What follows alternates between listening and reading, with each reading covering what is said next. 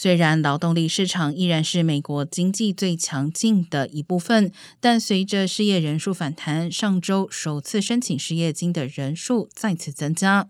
劳工部周四报告称，截至七月三十号当周，首申失业救济金的人数从前一周的二十四点五万人增加至二十六万人。这一数据往往反映出裁员情况。